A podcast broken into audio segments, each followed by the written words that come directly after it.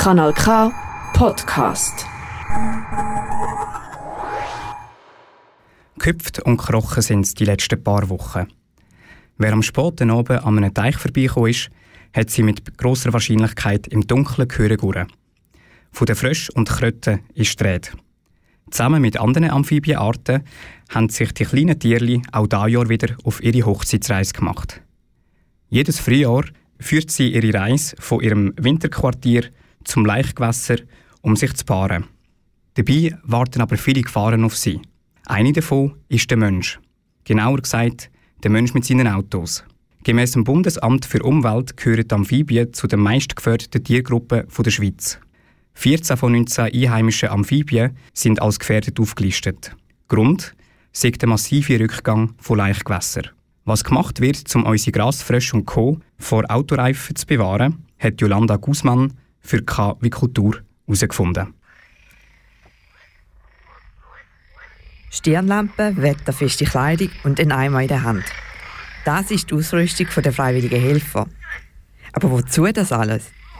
Die Helfer dienen in der Paarungszeit der Amphibien sozusagen als Taxidienst.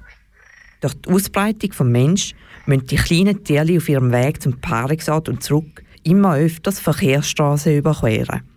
Der Ort, wo besonders viele Amphibien wandern, heissen Zugstellen. Um die Tiere vor dem Tod zu bewahren, werden an den bekannten Zugstellen auf beiden Seiten der Straße jeweils Zäune aufgestellt. Im Boden selber, am Rand vom Zaun, werden in regelmäßigen Abständen Eimer eingegraben. Das führt dazu, dass die Frösche und Krotten im Versuch, ein Loch im Zaun zu finden, in die Eimer plumpsen. Die Freiwilligen drehen die gefangenen Tiere anschliessend auf die jeweils andere Strassenseite und lassen sie dort wieder frei. Ambros Ehrensberger ist Präsident vom Naturschutzverein Bachsertal und betreut Zugstelle Fiesibach. Er ist seit über 20 Jahren freiwillig im Einsatz für die Amphibien. Zum Grund von seiner Motivation meint Ambros Ehrensberger. Auf der einen Seite finde ich einfach, wie die Natur immer mehr zurückgedrängt wird und da werden eigentlich Wildtiere überfahren auf der Straße. Einfach so, wenn man nichts macht, oder? Und in anderen Bereichen werden die Wildtiere ja gut geschützt und die kleineren, die kommen halt immer mehr drunter. Aber was würde geschehen, wenn die Hilfe der Freiwilligen an den Zugstellen wegfallen würde? Damros Ehrensberger, Betreuer von der Zugstelle Fiesibach.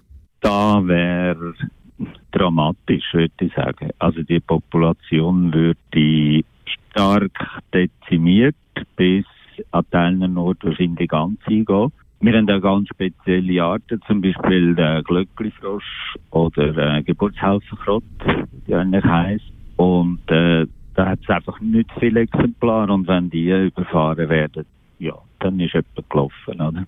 Im Auftrag vom Kanton Aargau koordiniert das Unternehmen Versaplan die verschiedenen Zugstellen.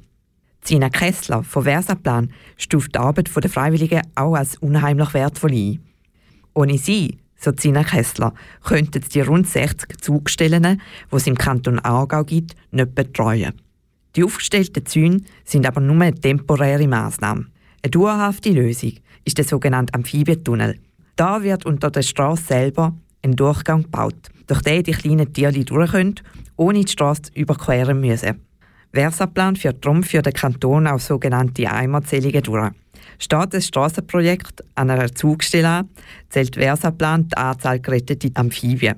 So können Sie feststellen, ob der Bau des Amphibientunnel an dieser Stelle auch Sinn macht.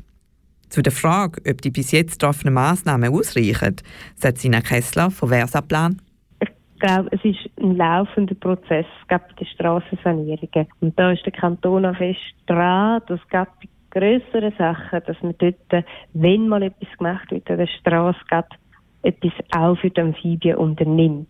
Weil so eine Helfende, die jeden Abend oder jeden Morgen vorbeigehen, das ist sehr zeitaufwendig und braucht viel Energie. Also die optimalste Lösung ist immer also eine technische Lösung, die dann automatisch läuft. Massnahmen wie die Eimerzählung für einen möglichen Amphibientunnel kosten viel Geld. Darum versucht der Kanton bei schon geplanten Strassensanierungen die Schaffung eines Tunnels mit einzubauen. Ganz auf die freiwillige Arbeit verzichten wird man aber wahrscheinlich nie können, meint Sina Kessler.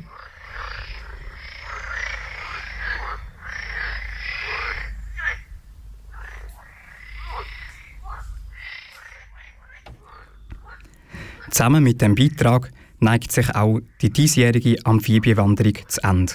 Wer mehr über unsere Schweizer Amphibien und ihrem Schutz erfahren will, wird auf der Webseite www.karch.ch sicher fündig.